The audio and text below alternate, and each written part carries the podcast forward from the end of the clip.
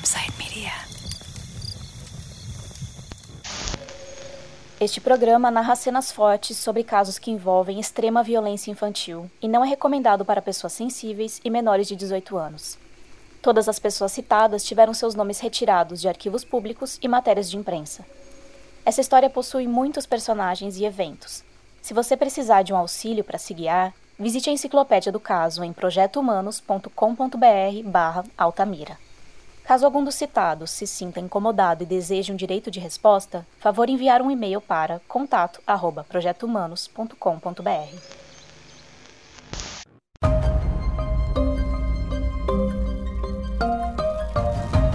Três dias de uma sessão tumultuada. Testemunha falsa detida, represa antes mesmo de ser julgada. E hoje, depois de 31 horas de julgamento, o júri popular decidiu condenar o médico Anísio Ferreira pela mutilação e morte de crianças de Altamira.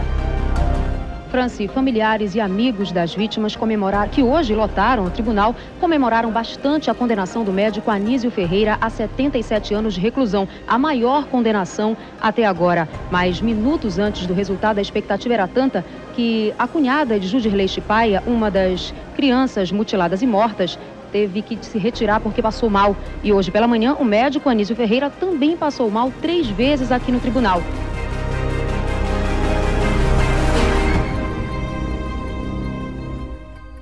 Eu sou Ivan Mizanzuki e este é o 19 episódio de Altamira, a quinta temporada do projeto Humanos.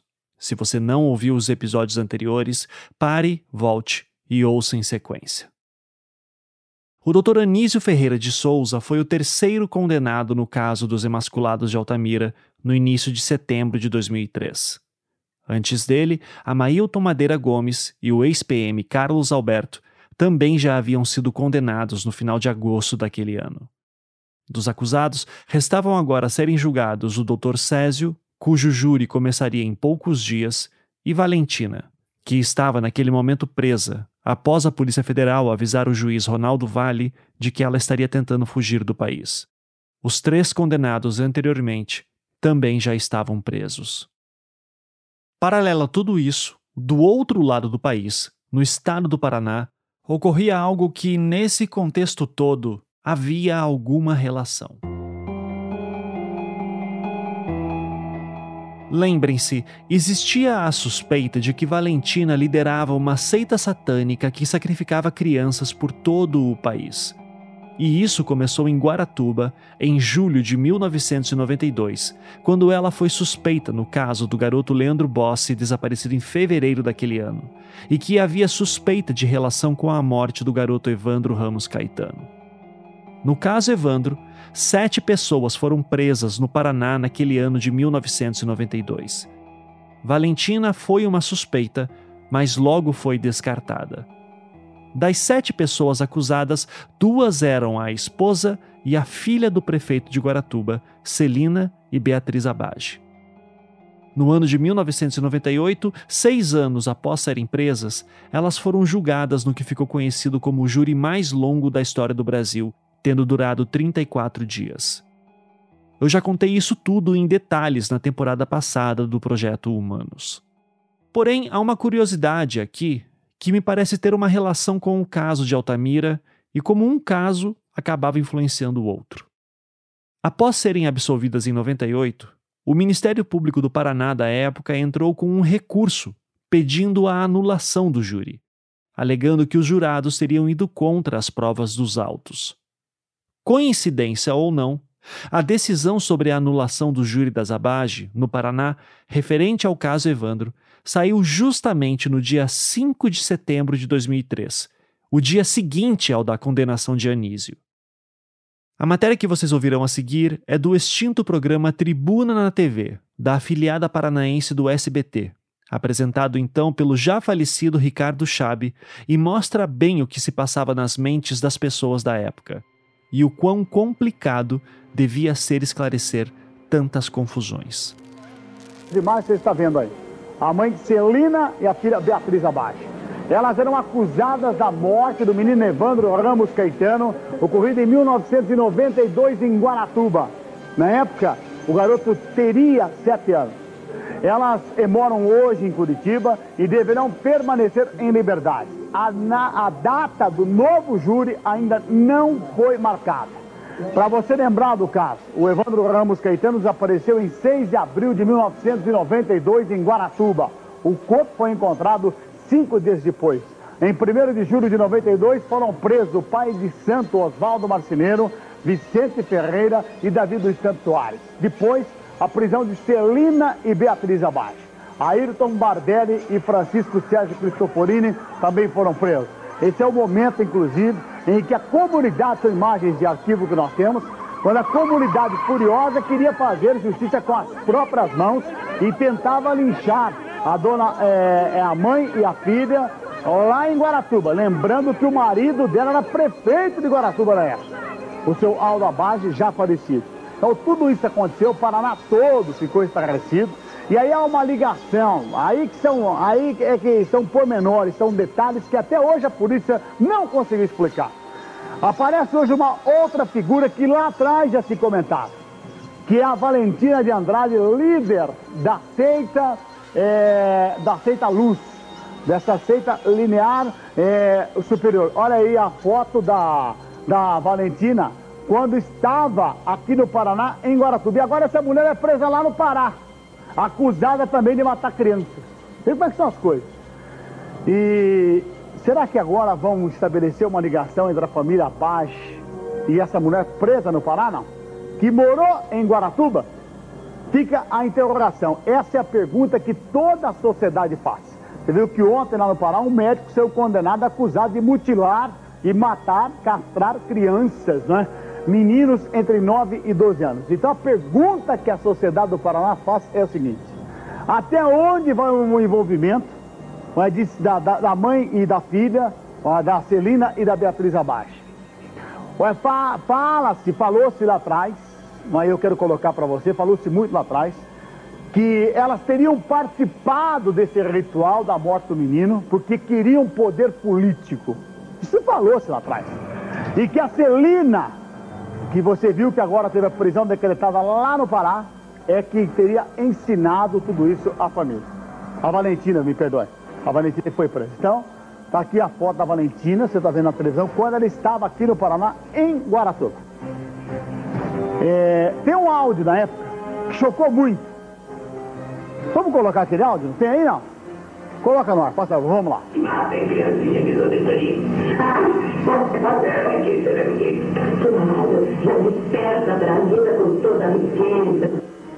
esse é o momento, esse vídeo inclusive foi é, colocado no julgamento da mãe e da filha.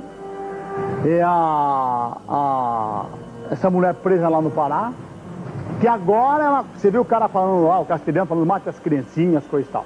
Então, se é que vão estabelecer uma ligação, fica a pergunta, viu? Vamos aguardar a investigação nesse caso, porque o caso agora ficou, aumentou muito mais, era grande agora, mas criou uma dimensão impressionante. Eu estou colocando essa curiosidade aqui para demonstrar o sentimento da época. Como já mostramos na temporada passada, nenhum dos acusados em Guaratuba teve qualquer relação com as mortes de Evandro e Leandro. Todos foram torturados para confessar um crime que não cometeram. Para além disso, nunca foi provada nenhuma relação entre o sete de Guaratuba com Valentina de Andrade, muito menos com os acusados do Pará. Mas até hoje, paira na cabeça de muita gente que esses casos possuem alguma relação, que essas células de uma seita satânica estariam realmente espalhadas pelo Brasil. E o elo para isso seria Valentina de Andrade.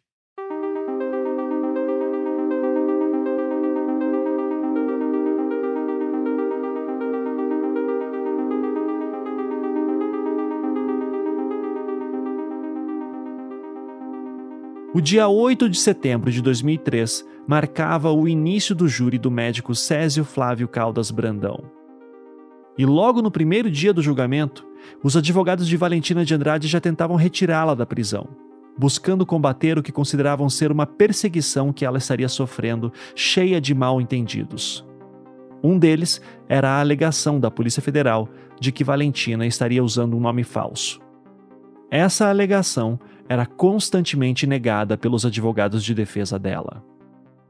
Nesta época, em 2003, Valentina estava casada com um argentino chamado Walter Munhoz e por isso usava o seu sobrenome. Em uma matéria da Band News da época, o jornalista Dinan Laredo explicava esse esforço dos advogados. Na tentativa de libertar da prisão, os advogados de Valentina Andrade apresentaram ao juiz Ronaldo Vale uma certidão de casamento da vidente com o argentino Walter Rubem Munhoz.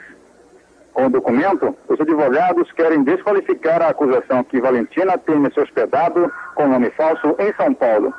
O argentino Walter Munhoz é 40 anos mais novo que a vidente e estava com ela no aeroporto de Guarulhos, em São Paulo, quando foi detida pela Polícia Federal. O juiz Ronaldo Vale não aceitou o pedido de revogação da prisão de Valentina. Valentina continua na prisão até o julgamento no dia 22 deste mês. Aqui no Tribunal de Justiça do Pará, continua a sessão de julgamento do médico Sérgio Brandão. De Belém, de Nalaredo, para o Band News. Os advogados de Valentina tentavam outras manobras para retirá-la da prisão e esclarecer o que ela estava fazendo no aeroporto de Guarulhos quando deveria estar em Belém do Pará. Eles negavam a versão da Polícia Federal de que ela estaria tentando fugir do país. Após esses esforços dos advogados de Valentina, tinha início o depoimento de Césio Brandão, que estava sendo defendido pelo Dr. Jânio Siqueira. Como já era esperado, o Dr. Césio repetiu tudo o que já havia dito em depoimentos anteriores: de que no dia em que Jaenes foi morto, ele estava de plantão no hospital e que havia testemunhas para comprovar o seu álibi. No dia seguinte, 9 de setembro, foram ouvidas as testemunhas de acusação as mesmas que falaram nos júris anteriores. Delas, as mais relevantes contra Césio eram os dois sobreviventes, visto seus relatos sobre falta de dores, e o senhor Agostinho, que afirmava ter visto Césio saindo do matagal no dia e local em que Jaenes foi morto, em outubro de 92. O agricultor Agostinho da Costa disse que o médico Césio Brandão é mesmo a pessoa que ele viu saindo com um facão e uma sacola do matagal onde foi encontrado três dias depois o corpo de um menino. Os órgãos sexuais das crianças eram usados em rituais de magia negra. Ainda hoje serão ouvidas as testemunhas de defesa. No mesmo dia, foram ouvidas as testemunhas de defesa de Césio. Como já expliquei, ele tinha um álibi forte que seria explicado pelas suas quatro testemunhas. Duas delas eram referentes à rotina de Césio em buscar o seu filho e a filha de um colega na escola. No caso, uma dessas testemunhas era a senhora Rita Evangelina Anchieta Pereira, que foi professora do filho de Césio em 92 e lembrava-se dessa rotina do médico. A outra testemunha era o senhor Paulo Eduardo Feitosa Pereira, o pai da menina que Césio buscava junto na escola. Em seus relatos, ambos afirmaram que no dia 1 de outubro, perto do meio-dia, Césio foi buscar as crianças no colégio. Ou seja, o mesmo dia e horário que Agostinho afirmava ter visto Césio saindo do mato com um facão e uma sacola. As outras duas testemunhas de Césio tinham relatos referentes ao período da manhã daquele dia 1 de outubro. A primeira era a senhora Gracinda Lima, que afirmava ter sido atendido por Césio naquela manhã numa cirurgia de emergência, e cujos detalhes do seu relato eu já expliquei no episódio 11 dessa temporada. E a outra testemunha era uma médica, colega de Césio, a doutora Liliane Tabosa. Em seus depoimentos anteriores, ela afirmava que trabalhava com Césio no hospital naquela manhã e viu ele atendendo a senhora Gracinda. Em seu depoimento no júri, ela reafirmou tudo o que já havia dito no processo. Mas muita coisa aconteceu durante o depoimento da doutora Liliane. E, para a minha sorte, ela aceitou me conceder uma entrevista. Tá. O Césio foi preso baseado nisso que eu te disse inicialmente. A tese que criou-se, que eu digo até que é uma crendice, de que tinha sido feito por um médico. É, então, não sei por que motivo, chegaram até o Césio, porque estavam investigando ele de forma escondida, a gente não sabia o, o que estava acontecendo. Nós não sabíamos, fomos pegos de surpresa, né? Completamente de surpresa quando a polícia chegou no hospital para levar o Césio. E o que aconteceu? A acusação forte em cima do Césio tinha sido o depoimento de um senhor idoso de mais de 70 anos, onde ele disse que em volta de 11 e meia, meio-dia mais ou menos, ele teria visto o Césio é, montado numa bicicleta, vestido de branco, saindo de dentro do mato com um facão sujo de sangue. Esse foi o depoimento que defragou a prisão do Césio. Só que este senhor disse que isso aconteceu no mesmo dia em que eu estava de plantão no hospital e o Césio estava lá, junto comigo. Eu era plantonista, como eu te disse, eu era a primeira titular, eu era plantonista, e o Césio era o segundo, era quem me cobria. E tem dia, o que era muito comum acontecer, por sinal, porque nós trabalhávamos no hospital, que nós chamamos de porta aberta, com pronto-socorro municipal. Lá, qualquer pessoa que tivesse necessidade por algum motivo ia direto para a nossa emergência. Então lá nós atendíamos baleado, esfaqueado, infarto, picada de cobre, escorpião, queda, traumatismo, acidente, tudo. E às vezes ficava, na maioria das vezes, por sinal, ficava apenas um médico e esse hospital também era um hospital obstétrico, tinha a sala de parto e você também tinha que acompanhar a gestante no período de parto dela e do pré-parto, né, na sala de pré-parto que nós tínhamos e às vezes no próprio parto. Então, sobrecarregava. Tinha dias que realmente era muito difícil. Gente chegava até a dizer que era um hospital de guerra, é de tanta confusão, de tanta gente para uma pessoa só. E nesse dia, eu precisei da ajuda do Césio, que no caso era o meu segundo, né? Era o que eu deveria chamar, que estava na escala, eu e ele. E eu chamei o Césio porque chegou uma paciente, a Gracinda, que inclusive foi também testemunha de defesa dele no julgamento, e a Gracinda tinha um problema sério de saúde, onde ela fazia hemorragia, hemorragia uterina, e que nós tínhamos que agir de forma rápida, porque isso também pode levar a óbito. E como eu estava numa situação de atendimento muito intensa, eu não conseguia dar assistência à Gracinda que ela precisava devido à urgência, à complicação do caso dela, eu chamei o Césio. E o Césio foi atender a Gracinda. Colocou a Gracinda no centro cirúrgico, na sala, numa sala específica para o que ela precisava, e foi e executou o serviço dela.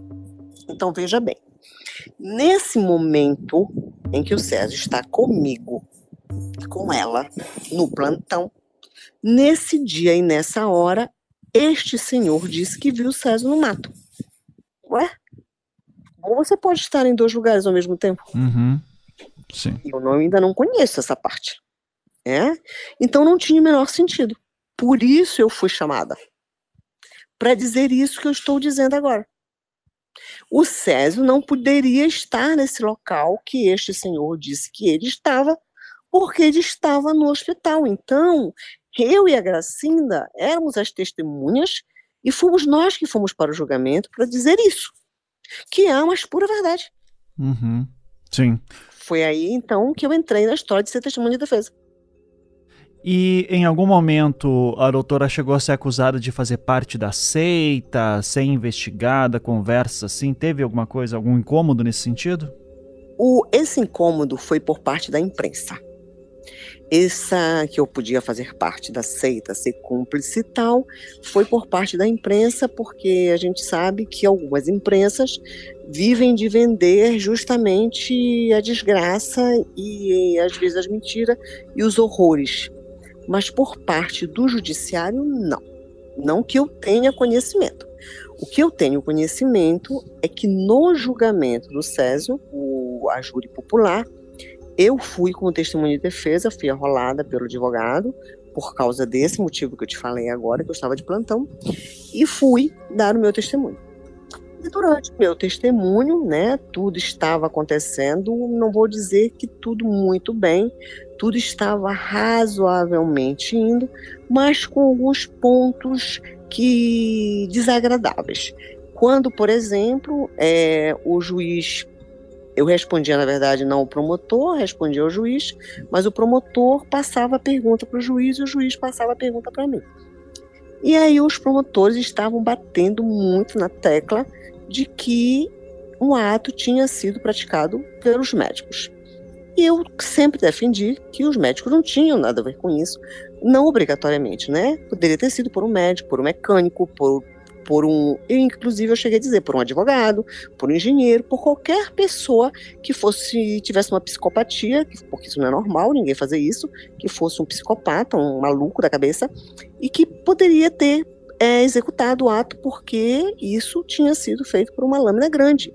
E que o médico não tinha nada a ver com isso. Eu senti que isso gerou uma antipatia por parte do promotor, porque, Ivan, eu estava muito certo da minha verdade. E eu sou assim. Quem me conhece em Altamira sabe que quando eu tenho a verdade na minha mão, nossa, eu viro Napoleão. Você entendeu? É, defendo o meu exército, defendo é, a minha tribo, sabe? Ah, porque eu tinha certeza absoluta de que o que eu estava falando era verdade. Porque eu não sou louca. Eu estava lá no dia que o cara estava comigo. Aí começaram, o que, é que acontece? Num julgamento desse, parece que as testemunhas de defesa, elas já são inimigas. Inimigas do promotor, porque ele está lá para acusar, naturalmente, e já vira inimiga. Sabe quando você já vai para o julgamento que parece que as cartas já são marcadas e que aquele cara já está condenado automaticamente? Então, você tem uma pessoa que já está condenada automaticamente. Você aparece lá para defender essa pessoa. Pô, você já já já, vira, já olham para ti com um jeito com antipatia. A promotoria, naturalmente, que está lá para acusar, já te olha com antipatia. Então, a promotoria passou um período, porque eu estava muito certa do que eu estava dizendo, muito segura do que eu estava dizendo, e resolvi falar a verdade que eu pensava sobre isso. E aí eu acho que isso gerou uma certa antipatia do promotor comigo, porque ele não conseguiu me manipular. O assistente de acusação, no caso, né, o Dr. Clodomir? No caso, é, exatamente, o Dr. Clodomir. Eu não, consegui, eu não conseguia me manipular. Não conseguia fazer com que eu tremesse, com que eu titubeasse. Eu estava muito firme, muito certa daquilo que eu estava dizendo. E aí, natural que aconteça isso, porque o júri popular muitas vezes é um teatro, e o cara faz toda aquela encenação, não sei o que tá, e houveram algumas encenações e eu respondi a essas encenações de forma como elas deveriam ser respondidas. Até que, já no final do, do, meu, do meu, quando ele percebeu, eu acho, por que isso? Porque preste atenção, eu e a Gracinda eram, umas, eram testemunhas muito fortes, nós éramos um álibi muito forte. Se alguém diz que você está em determinado local cometendo um crime, duas pessoas aparecem lá, de, de idôneas, como eu e a Gracinda, dizendo que você estava comigo, olha o álibi que o cara tem. Então, nós éramos pessoas, testemunhas muito importantes para esse caso. Ele tinha que conseguir descaracterizar o meu depoimento. O motivo de eu ter perguntado para a doutora Liliane Tabosa se ela chegou a ser suspeita de pertencer à seita é o seguinte. Durante o seu depoimento e nos próprios autos do processo, Existe toda uma insinuação do Ministério Público de que ela teria realizado exames nos corpos de algumas vítimas, tanto sobreviventes quanto mortos. Sobre os sobreviventes, os focos das suspeitas eram no segundo sobrevivente e em Van de Clay, o terceiro. Porém, em ambos os casos, a doutora Liliane tinha provas de que ela não estava atendendo. No caso do segundo sobrevivente, ela estava de folga, e já no caso de Van de Clay, o terceiro sobrevivente, ela estava ausente por licença maternidade. E daí há uma dúvida também se ela teria feito algum exame em algum corpo de algum garoto assassinado. De acordo com os autos, ela teria assinado um laudo cadavérico do garoto Jaenes, assassinado em outubro de 92, juntamente com outro médico, o Dr. Haroldo Rodrigues Alves. E da primeira vez que eu li esse laudo, eu achei isso curioso, visto que nem o Dr. Haroldo e nem a doutora Liliane eram médicos legistas. O médico legista, como já falei em episódios passados, era o Dr. Francisco Armando Alvino de Aragão. Por que então não foi ele quem assinou esse laudo cadavérico de Jaenes, e sim a doutora Liliane com um colega seu? E não é só isso. De acordo com a doutora Liliane, ela também teria feito exames no corpo de Judirley Chipaia, o garoto indígena morto no início de 92.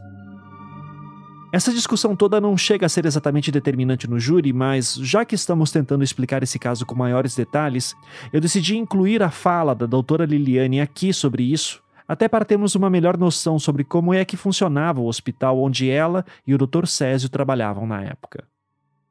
É, em específico, aqui eu tenho um laudo cadavérico do dia 3 de outubro de 92 sobre o menino Jaenes, né?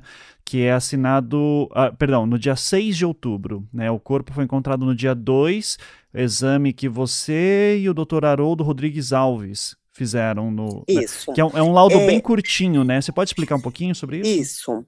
É o Jaenes Paia? Não, é o Jaenes da Silva Pessoa, é o filho da Dona Rosa. Ah, tá.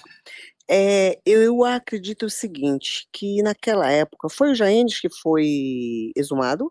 É, teve duas exumações, né? Teve do Jaenes e teve do, do, do Judilei, né? Que é o Chipaia. Chipaia, exatamente. Então, assim, do Jaenes, eu não tenho muito detalhe a respeito do assunto, porque ele foi mais executado pelo Haroldo, esse ato, e eu participei, na verdade, nos momentos finais. Eu tenho muita lembrança do Chipaia.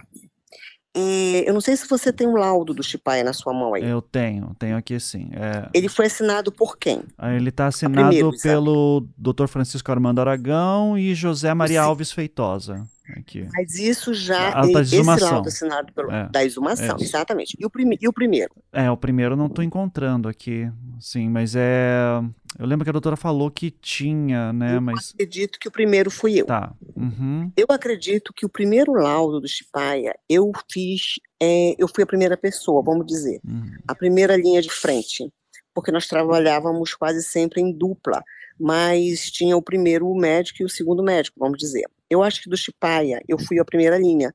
Foi o Chipaia que aconteceu um caso interessante. Por quê? além do processo de emasculação, porque o que acontece? A gente sempre procurava a causa da morte. Porque não obrigatoriamente a causa da morte poderia ser apenas o sangramento da artéria peniana. Porque existiam muitas, é, muitas especulações, justamente porque nós não tínhamos perito, não tínhamos ML, se as crianças morriam ou estranguladas, ou morriam é, por outro tipo de traumatismo, ou se morriam por sangramento é, da artéria peniana, se ele deixava eles vivos, tipo lá, e ele morria depois sangrando, né? É, é, o sangue acabava, porque ficava lá, entendeu? Fazia um choque hemodinâmico, que a gente chama, hipovolêmico, e viria a morte.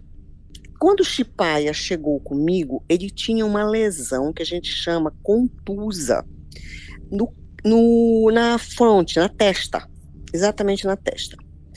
E como a gente não tinha Instituto Médico Legal e, e aparelhamento para abrir essa, essa cabeça, para saber se essa lesão tinha atingido o crânio e tinha provocado traumatismo craniano e que essa poderia ter sido a causa da morte, porque é fundamental numa perícia você descobrir a causa da morte. Então, eu não eu pedi, inclusive, é, relatei isso no meu laudo, e foi por causa disso que o Spaia foi é, exumado para tirar a dúvida. E nessa exumação que então aconteceu a abertura do crânio para poder confirmar ou não se essa lesão que a gente chama de contundente que havia é, na região frontal bem na testa, na frente, se ela tinha invadido o crânio ou não, se teria sido ela a causa da morte. Então, assim, aí por isso que ele foi exumado. Então, ah, então mas de qualquer maneira, é, com certeza o sangramento da artéria peniana é, provoca, seria um motivo para provocar a morte por hipovolemia. Certo. E daí no. Então, o du, vocês tinham essa dúvida com, com o Judilei Chipaia. É, e, e, e, e, nos outros, de uma forma geral, a gente, alguns médicos ficavam em dúvida da causa da morte, uhum. do que teria provocado a morte, né? Porque houveram situações em que haviam marcas de estrangulamento, eu não me lembro em qual deles, haviam situações em que não haviam marcas por exemplo, acho que o Chipá era um caso que não havia marca de estrangulamento. Uhum. Então, a gente ficou em dúvida em relação à causa da morte. o que poderia ter sido provocado isso. E é por isso daí que tem uma exumação, tanto do Chipai quanto do Jaenes, porque daí quem faz, é, quem era o perito mesmo. Para esclarecer, para esclarecer exatamente a causa da morte. Sim. Que o perito mesmo que tinha qualificação para isso era o doutor Aragão, correto? É, exatamente porque ele realmente ele é perito. Uhum. É, como é que funcionava? Você falou isso brevemente, mas eu só queria deixar isso mais é, é claro. Uhum. Como é que uhum. funcionava? Chegavam, aparecia algum morto em Altamira, o doutor Aragão não estava disponível. Como é que, o, o que acontecia com esse corpo? Não, não é o seguinte, é, logo no início, por exemplo, eu cheguei em Altamira em 87. Nessa época, a gente nem chamava ninguém de Belém de fora, nenhum perito, inclusive nenhum Armando, para fazer perícia, nós mesmos fazíamos. O corpo era encontrado, independente de qualquer causa morte que não fosse natural, o corpo era encontrado e era levado para o nosso hospital, que na época era o hospital do CESP, era o único hospital que fazia esse tipo de serviço. O hospital, como eu te falei, que era vinculado ao governo federal. Então ele ia para o necrotério, a única coisa que nós tínhamos lá era um necrotério, uma pedra, é, que era o necrotério, que na verdade não era local apropriado para você fazer nenhum tipo de perícia mais aprofundada. E quando esse corpo chegava lá, por exemplo, e ele era nitidamente um afogado, porque tinham todos os, é, os aspectos, todas as características de um corpo que foi, que morreu por afogamento, a gente dava um diagnóstico por afogamento. Se chegasse um outro corpo com bala, com faca, onde você via as lesões que tinham sido por bala e por faca, é, dependendo inclusive de onde tinha passado o projétil, por onde tinha passado a lâmina, você dava o diagnóstico que tinha sido assassinado por bala ou por faca. Se chegasse um outro, por exemplo, com características de enforcamento, você dava o diagnóstico que tinha sido enforcamento, que tinha sido enforcamento, ou que tinha sido, é, que existe diferença entre o enforcamento ou o estrangulamento. Então, assim, era uma coisa que a gente fazia de forma ah, correta, mas não tínhamos os, as condições que deveríamos ter que hoje, por exemplo, o Instituto Médico Legal tem que abrir o corpo inteiro, entendeu? A fazer outras verificações para confirmar outras coisas. Nós não, não me lembro naquela época de termos tido problema com o Ministério Público ou com a delegacia ou com o judiciário em relação à causa mortes nossos laudos que eu lembro em relação à causa morte sempre foram confirmados pela justiça quando se juntavam todas as outras evidências. Quando se juntavam todas as outras evidências, o nosso laudo batia exatamente com aquilo que se era é, já se era previsto. Uhum, sim.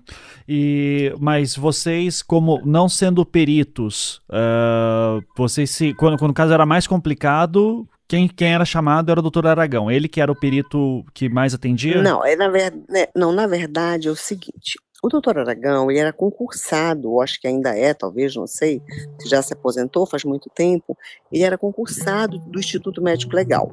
Ou seja, ele fez o curso de perícia, de perito, que é específico, né, que é o legista, chamado de legista, e trabalhava como legista no Instituto Médico Legal em Belém. E então ele era deslocado, na verdade, ou para Altamira, quando era necessário, ou se ele já estivesse morando em Altamira, que ele foi, morava em Altamira, ele foi para Altamira uma época, como sendo é, perito, como sendo legista, oficial do Instituto Médico Legal, ele era chamado para fazer daquele de, determinado corpo. Mas acredito que, assim, é, poucas vezes isso aconteceu, ou não sei se muitas vezes depois que o Armando, depois que o doutor Armando estava em Altamira, ele passou a fazer. Mas nós fizemos muitos. Uhum. E então, assim, o que eu tenho aqui nos autos é realmente esse primeiro exame que a doutora assina com os Jaenes. Com o Judirley oh. não tenho, tá? Uhum. Mas é. Tá. Não foi para os autos, é, as coisas se perdiam muito fácil aqui também, né? Isso, é verdade. É, problema de documentação aqui no processo inteiro. É. Mas como você vê, como você vê, né? O Judilei foi é, exumado. Foi. Então, se ele foi exumado e se ele foi enterrado, naturalmente, isso é lógico, é óbvio, né? Nós estamos até uma redundância isso. É lógico que ele tinha um atestado de óbito. Uhum. Então, ele tinha um atestado de óbito com uma causa-morte, né? E um laudo, né? O laudo inicial. Você não pega uma pessoa que não é causa natural, ainda mais diante de uma situação dessa, de um, de um crime hediondo desse, você não pega simplesmente e enterra. Você passa por um laudo. Então, o Chipaia passou por um laudo anterior, que não está aí no processo, como você mesmo disse, e eu pedi, inclusive, né, na dúvida, questionei a, a, a falta de condições de elucidar exatamente a causa-morte, por causa disso ele foi exumado. E em algum momento a doutora chegou a fazer alguma afirmação para alguém de que o Judilei teria levado tiros? O Chipaia? Não, não. Não, porque aquilo que eu te falei, a única lesão encontrada no Chipaia não era tiro. Para mim não pareceu ser tiro, não. Porque assim, a, como eu te falei, nós não éramos especialistas para determinada situação. Apesar de que, vou deixar bem claro, houve um momento no meu depoimento, eu não me lembro com que juiz foi, em que ele disse para mim o seguinte: e como eu te falei, eu sempre fui uma pessoa contundente, e isso gera, às vezes, uma certa antipatia do outro lado. Do tipo, ele me fez umas perguntas que eu disse para ele que para nós era desagradável fazer esse tipo de atividade, que era a, a necrópsia, a, o laudo pericial. Houve uma situação muito desagradável em que eu fui conduzida, mas assim, conduzida de uma forma normal, que a polícia me levou a pedido do delegado, porque eu estava de plantão, para desovar um corpo que não tinha nada a ver com os revasculados, desovar um corpo de um senhor que tinha sido assassinado. Só que esse corpo foi encontrado muitos dias depois, então estava no estado de putrefação horrível. Então o cheiro do cara era insuportável, ele estava numa mata, entendeu? E a polícia foi comigo, naturalmente, eu fui com todos os aparatos, roupa, máscara, é, com gás, e a gente tirava é, na, naquela época éter ou algum outro produto que pudesse minimizar o odor e aí eu me lembro assim, eu digo, nossa senhora, gente, que coisa horrível você ter que fazer isso, né? Porque não tinha, na verdade, ninguém que fizesse. Éramos nós.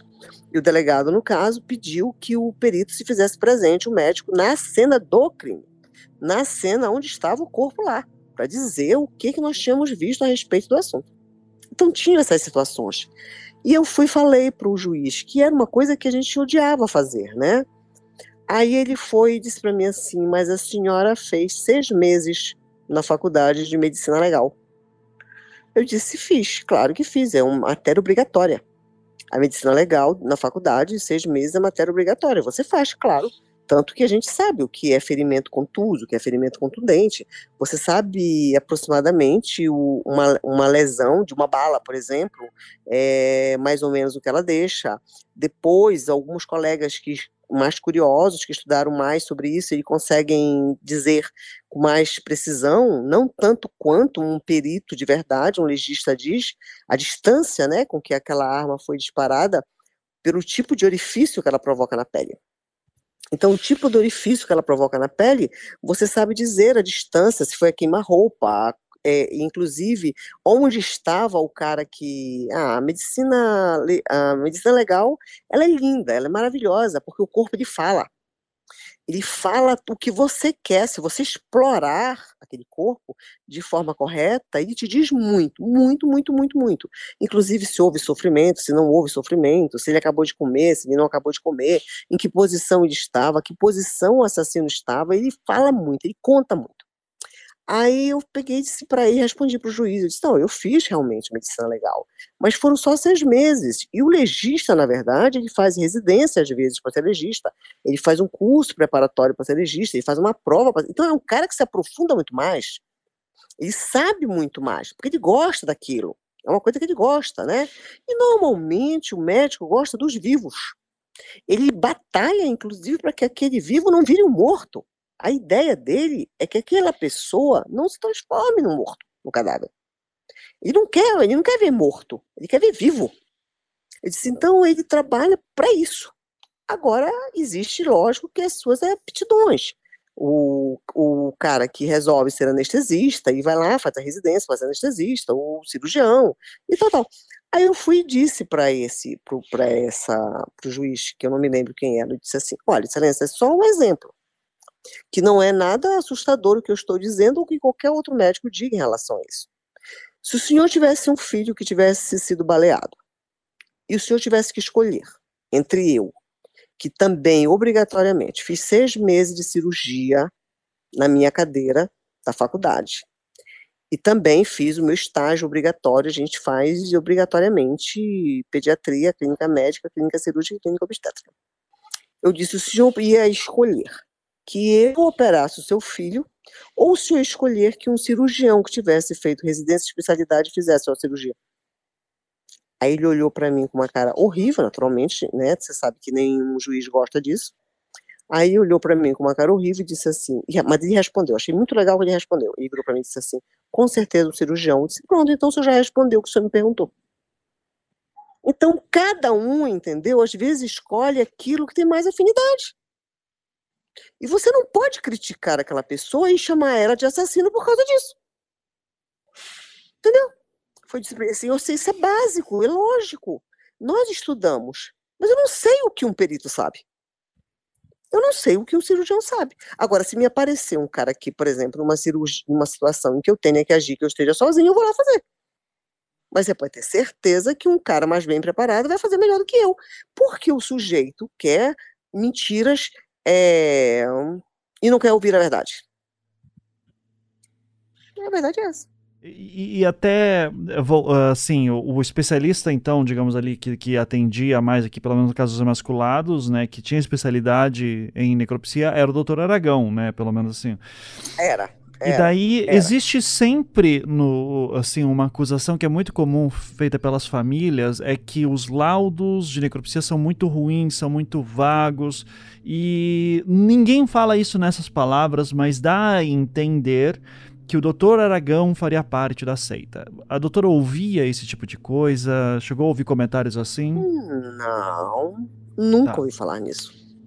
Nunca. Me imagina, quem conhece o Armando sabe, meu Deus do céu. Aquele sujeito tem um coração enorme, uma alma espiritualizada, entendeu? Nunca ouvi falar nisso, sabe? O Armando foi meu colega de turma, é, trabalhou junto comigo, nunca ouvi falar nisso. E se eu ouvisse falar, eu ia debochar. Mais uma vez, essa história, como eu te disse, você conhece as pessoas com quem você trabalha, você passa uma parte do tempo trabalhando. Entendeu? Então você conhece o técnico de enfermagem, por exemplo, que é grosso, que é bruto, você conhece o técnico de enfermagem que é incompetente, você conhece o técnico de enfermagem que é desleixado. Então, às vezes, você está numa situação crítica e você vai lá e diz assim: chamo fulano de tal. Mas por que chamar o fulano de tal? Ele não está nem na escala. Não, mas liga para ele, que se ele estiver aqui perto, puder, para ele vir aqui agora me ajudar num procedimento, porque eu sei que aquele cara é bom.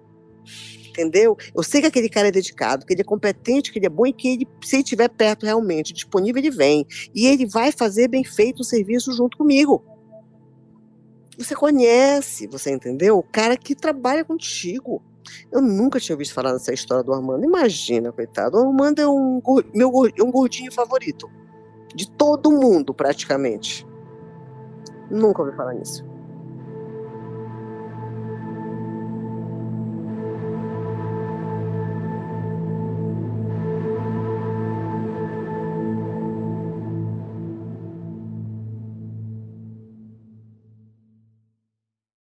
Agora, voltando ao depoimento da doutora Liliane no tribunal do júri, no dia 9 de setembro de 2003, como testemunha de defesa do doutor Césio.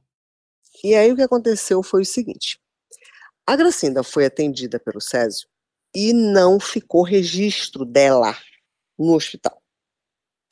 Ah, ou não encontraram, ou desapareceu ou sumiu. Não sei explicar.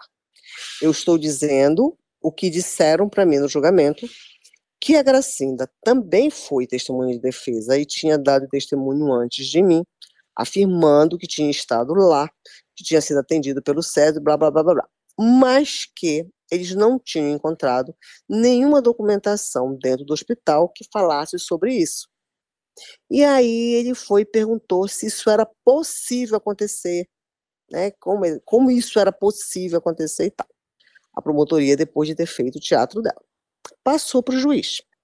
O juiz me perguntou se era possível isso acontecer, entendeu? Que a paciente tinha sido atendida, tinha dado depoimento que tinha sido atendido, mas não tinha registro no hospital. Eu fui responder. Eu disse sim, isso é possível acontecer, já aconteceram outras vezes. É, quando você está diante de uma urgência ou de uma emergência, você corre para salvar a vida do paciente. Não importa se ele se chama João, Maria, se o sobrenome dele, de onde ele vem e tal. Eu tenho um foco ali, que é salvar a vida dele. E às vezes pode acontecer realmente, diante de uma urgência dessa, tem que colocar no centro cirúrgico, e a gente põe no centro cirúrgico e faz o que tem que fazer, e aí a gente vai conversar essa questão administrativa depois. E se conversar, conversou, se não, é importante você salvar aquela vida. Porque você, em, em, em, várias situações que nós vivíamos lá, a gente vivia num estado de guerra, de situações de guerra.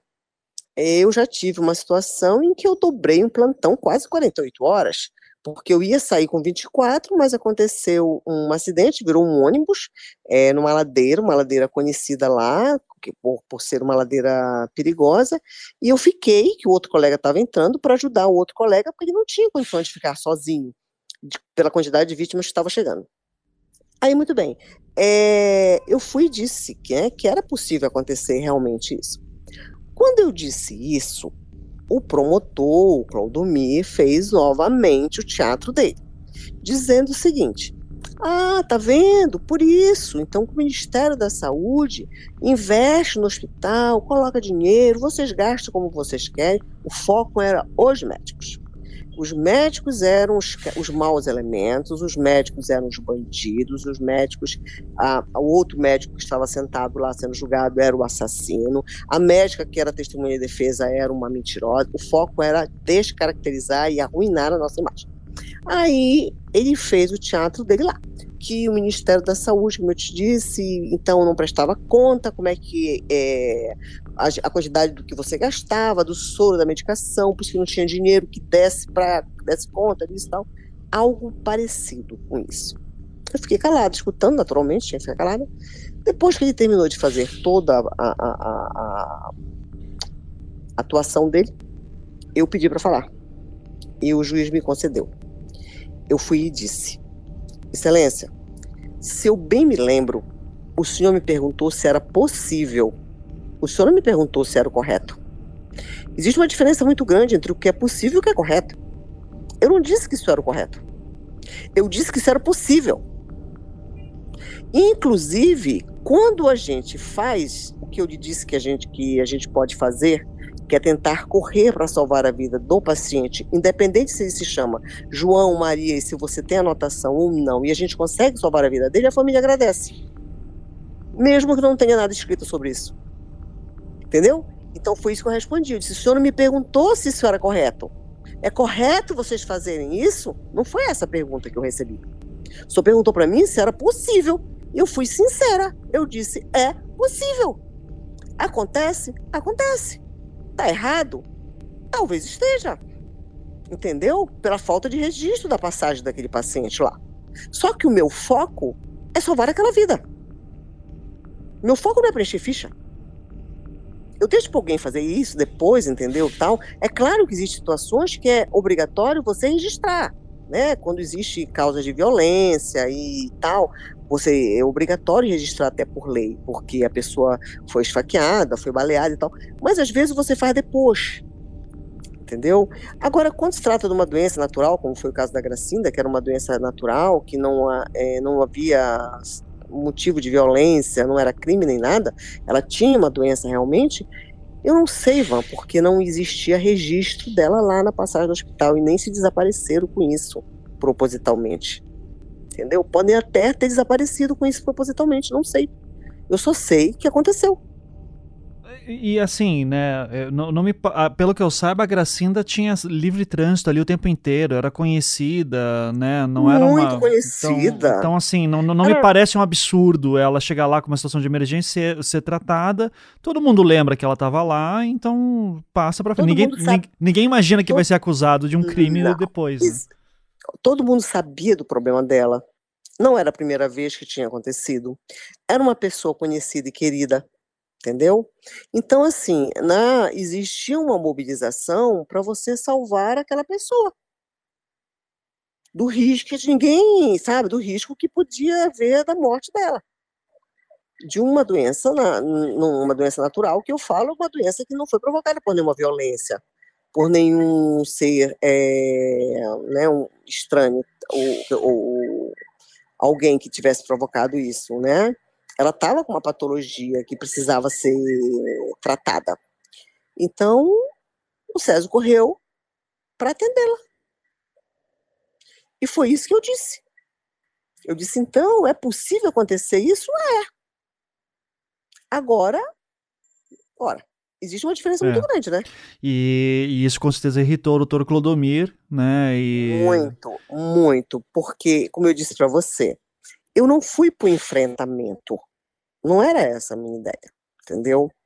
Mas o enfrentamento começou a acontecer a partir do momento em que eu comecei a ser acuada, humilhada, é, provocada entendeu? Onde o foco era esse que eu te falei.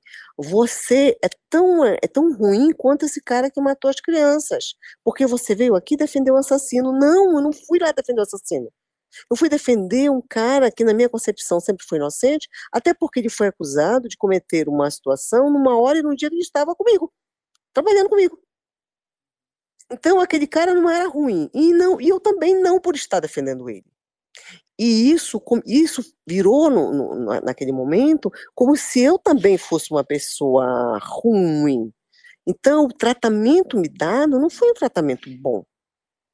E eu, por ter esse temperamento, como eu estou te dizendo, quando eu estou principalmente muito segura daquilo que eu estou afirmando, eu não admito que venham me humilhar e que venham me, me rebaixar, entendeu? Me deixar numa situação indigna. Não é, não, eu não sou indigna, não é verdade isso. Então eu me, pos, eu me posicionei, tive uma postura firme. Não, isso não é verdade. Não, não é desse jeito. Então vamos corrigir as coisas e vamos organizar essas coisas para que não venham dizer que eu disse o que eu não disse. Então eu me comportei dessa forma porque é, foi uma forma de fazer a minha própria defesa, uma vez em que eu estava sendo hostilizada Utilizado exatamente por quê? Porque era testemunha de defesa. Só por isso. E porque eu estava certa no que eu estava dizendo. Por isso. Então, no final, que ele viu que ele não ia conseguir é, descaracterizar o meu depoimento, ele resolveu usar de uma outra coisa que não tinha o menor sentido, mas que ele conseguiu não descaracterizar o meu depoimento, mas me envolver numa situação muito difícil, muito vergonhosa, é, muito muito triste, assim, uma vergonha para a justiça o que aconteceu. Quando ele diz que no depoimento do Césio, que eu não sei quando foi, aonde foi e como foi, olha só bobagem e besteira. É aqui que aquela história da doutora Liliane ter supostamente atendido alguns dos sobreviventes se torna relevante. No depoimento que prestou em juízo no dia 14 de outubro de 93, poucos meses após ser preso, o Dr. Césio Flávio Caldas Brandão citava uma passagem referente a uma discussão que teria tido com outros médicos sobre o segundo sobrevivente, atacado em novembro de 89. O trecho em que ele diz isso é o seguinte: abre aspas. Inclusive, a respeito do ataque sofrido pelo garoto, chegou a discutir o fato clinicamente com os doutores Haroldo Rodrigues Alves e Liliane Tabosa Arraes, médicos da Fundação CESP que estavam de plantão e atenderam a vítima, chegando a inclusive a ser fotografada, e cuja fotografia foi vista e analisada pelo denunciado. Fecha aspas. Se isso que Césio falou fosse verdade, sem dúvidas seria algo muito suspeito, já que a doutora Liliane sempre negou ter atendido qualquer sobrevivente. Só que, como eu citei anteriormente, a doutora Liliane estava de folga na época em que o segundo sobrevivente foi atacado. E não apenas isso. É bem provável que, neste depoimento, o Dr. Césio tenha se confundido de vítimas, pois nos autos temos aquele laudo genérico assinado pelos dois médicos citados por ele. Mas é o laudo do menino Jaenes.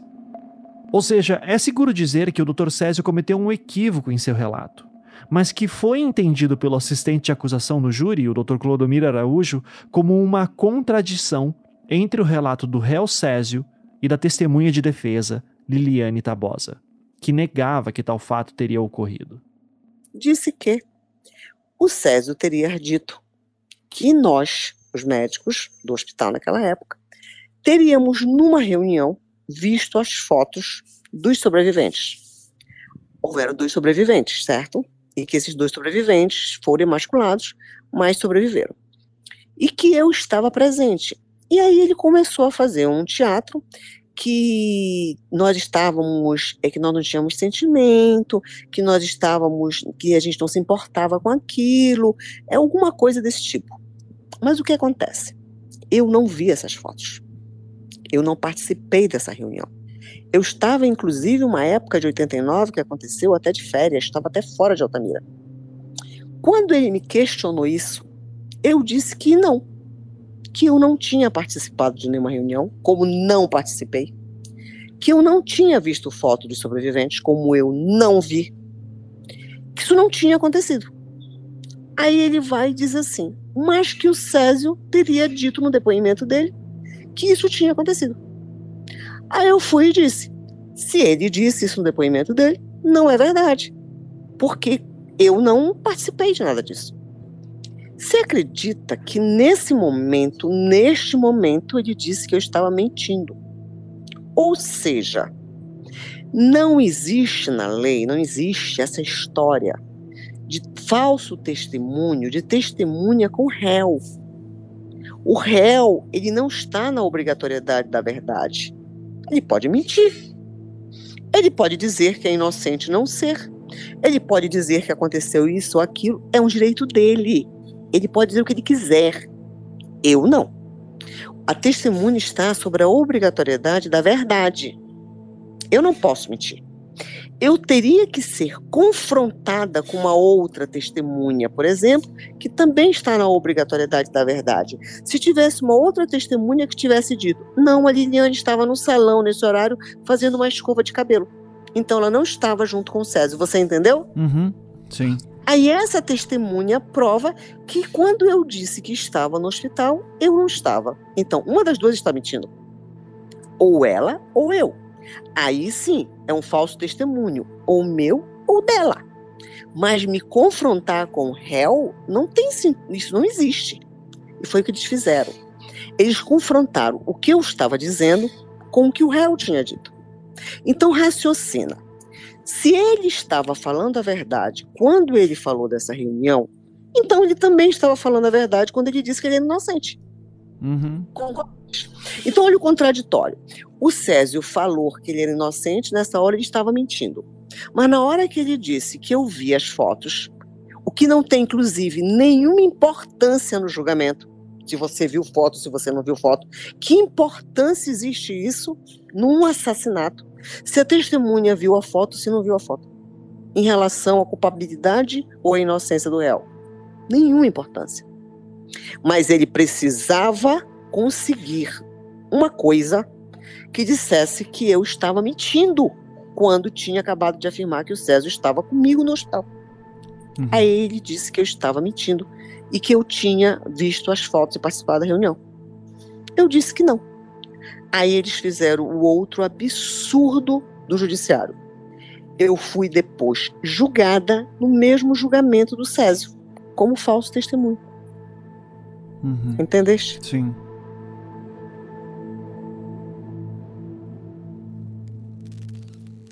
O médico Sérgio Brandão é o quarto a ser julgado. A promotoria acusa uma das testemunhas de defesa dele, a médica Liliane Tabosa Reis, de negar que atendeu aos dois meninos que sobreviveram depois de ter os órgãos sexuais mutilados. Ela foi colega de Césio Brandão no Hospital da Fundação Nacional de Saúde, onde os meninos foram socorridos. A promotora e os assistentes de acusação tentaram provar que o médico Césio Brandão é coautor nos crimes de mutilação e assassinato de crianças em Altamira. Eles reafirmaram e consideram que as testemunhas de defesa foram treinadas para montar um álibi. A médica Liliane Tabosa continua detida aqui no Tribunal de Justiça até que os jurados decidam se ela mentiu ou não. Então, a situação no júri era a seguinte: das quatro testemunhas de defesa de Césio, a doutora Liliane era a segunda a falar. Todas as testemunhas dele giravam em torno da mesma história, de que na manhã do dia 1 de outubro de 92, Césio estava no hospital atendendo uma paciente de emergência, a senhora Gracinda, e, logo em seguida, teria ido à escola buscar seu filho e a filha de um amigo era o álibi que batia de frente com o testemunho do senhor Agostinho. Porém, através dessa manobra da assistência de acusação, o depoimento da doutora Liliane Tabosa passava um recado para os jurados. No meio de tantos detalhes difíceis de se seguir, ela estava sendo acusada de prestar falso testemunho. Logo, toda a tática de defesa foi colocada em xeque. Somado à pressão das três condenações dos júris anteriores, no dia seguinte, 10 de setembro de 2003, os jurados faziam os seus votos. O médico Césio Brandão foi condenado a 56 anos de prisão pela morte de três meninos e tentativa de homicídio de outros dois. Os crimes foram há 13 anos em Altamira, no Pará. Ele não poderá recorrer em liberdade. Os parentes das vítimas comemoraram a sentença. Por decisão do júri, a médica Liliane Tabosa Reis, que depois, a favor do réu, vai responder por falso testemunho. Aí, no final da história, eu recebi a sentença de falso testemunho, dado né, pelo júri, e aí eles me encaminharam para a delegacia. Só que eles me encaminharam para a delegacia, o oficial de justiça me levou, mas não me levou papel nenhum do juiz, dizendo o que tinha acontecido. Me entregaram na delegacia. Quando eu cheguei lá, eu me apresentei, né? É, ele pediu a minha documentação, disse, e aí ele foi perguntou para o investigador o que tinha acontecido. O investigador disse, por boca, verbalmente, que o oficial de justiça tinha me encaminhado por a, é, a mando do doutor Ronaldo Vale, do juiz, porque eu tinha cometido um crime de falso testemunho. Mas não tinha papel nenhum. Aí o delegado disse: Mas o que, que eu posso fazer? Eu preciso, tem até um nome para isso, que eu não sei qual é o nome que se dá, que ele falou naquele dia que ele precisava, como se fosse assim: cadê a acusação formal? Eu preciso do papel do juiz da, da acusação formal, porque como é que eu vou prender ou segurar uma pessoa na minha delegacia de boca, verbal? Aí o, ele mandou, inclusive, olha, vai atrás do oficial de justiça, e o investigador foi e voltou e disse que não tinha encontrado o oficial de justiça. Ele, na, na, na, o delegado que me recebeu, era o plantonista não era o diretor da delegacia, então não era o titular. Aí o que foi que ele fez? Ele pegou o telefone e ligou para o delegado, para o titular, e chamou o titular. E o titular compareceu. É um caso desse, né, de, dessa re, repercussão toda. E aí o titular apareceu lá e tentou falar com o juiz por várias vezes. E o juiz não respondia, não atendia, não retornava e tal. Até que uma determinada hora, é, foi conseguido o contato com o juiz e ele verbalmente mandou o delegado me liberar. E eu voltei para minha casa. Aí, depois disso, foi aberto, como eu já estava lá, teve, todo, teve o um inquérito, e eu fui inocentada é, no inquérito policial, e depois fui inocentada por unanimidade pelo Tribunal de Justiça. O júri do Césio que começa na 109. Quem está falando é Rubens Pena Júnior, advogado e pesquisador. Foi, nas palavras da Rosana, né, o mais difícil de todos a ser condenado, né? E eu imagino por quê. Não tinha nada também contra ele, a não ser o Agostinho. E O Césio pegou 57, ainda cumpre, né? Até 2030 e pouco ele ainda vai estar no... cumprindo a pena.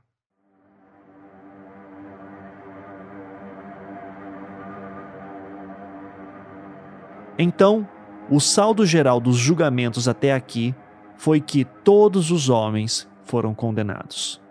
Amailton foi condenado a 57 anos. Carlos Alberto, 32 anos. Anísio, a 77 anos, a pena mais longa de todos. E Césio, o quarto condenado, que tinha o álibi mais sólido, a 56 anos. Estavam soltos desde 1995 e, após as condenações, nenhum deles pôde responder em liberdade. Naquele momento, Valentina de Andrade estava presa.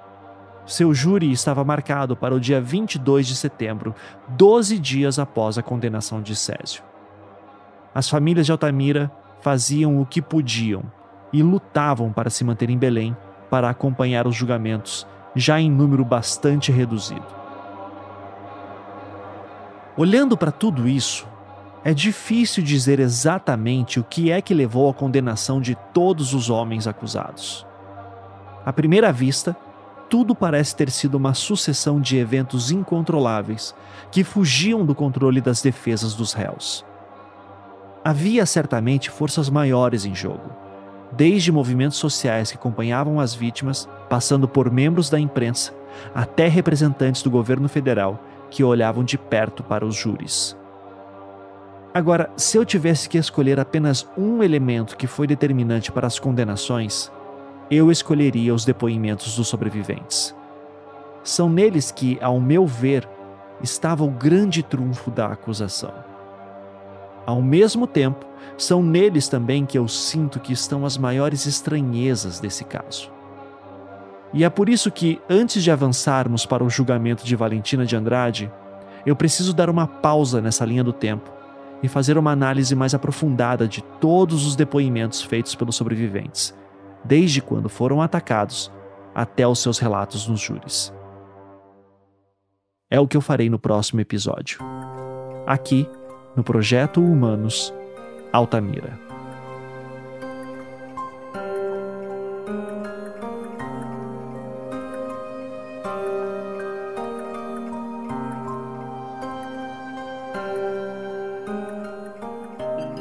Projeto Humanos é um podcast em formato storytelling, criado e produzido por mim, Ivan Mizanzuki, financiado pela Campside Media, distribuído pelo Globoplay e com a colaboração de várias pessoas. Aqui vão os nomes de algumas delas. Roteiro e pesquisa por Tainá Muringer e Isabela Cabral. Colaboração especial de Ludmila Naves. Verificação de informações, Isabela Cabral. Bia Guimarães, do Laboratório 37, é a nossa maga na edição de som. Trilha sonora composta por Felipe Aires. Marina Sequinel é responsável pelas decupagens, transcrições e produção da enciclopédia sobre o caso. Maria Cecília Zarpelon, Sofia Magagnin e Matheus Stogmiller também ajudaram com decupagens e transcrições. Agradecimentos especiais aos pesquisadores Rubens Pena Júnior, Paula Mendes Lacerda, Kátia Mello, Catiane Silva, Leonardo Barros e Antônio Umbuzeiro. E falando em pesquisa, Isabela Mota foi a responsável por varrer os acervos do Brasil inteiro atrás de matérias de imprensa da época e depois organizar e catalogar tudo com perfeição.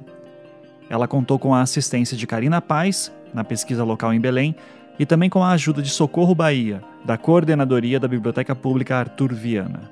O advogado Igor Gomes Rocha e a equipe dos escritórios Mendes e Lacerda Advogados e Vilela e Gomes Rocha, de São Luís do Maranhão, nos auxiliaram na obtenção de arquivos.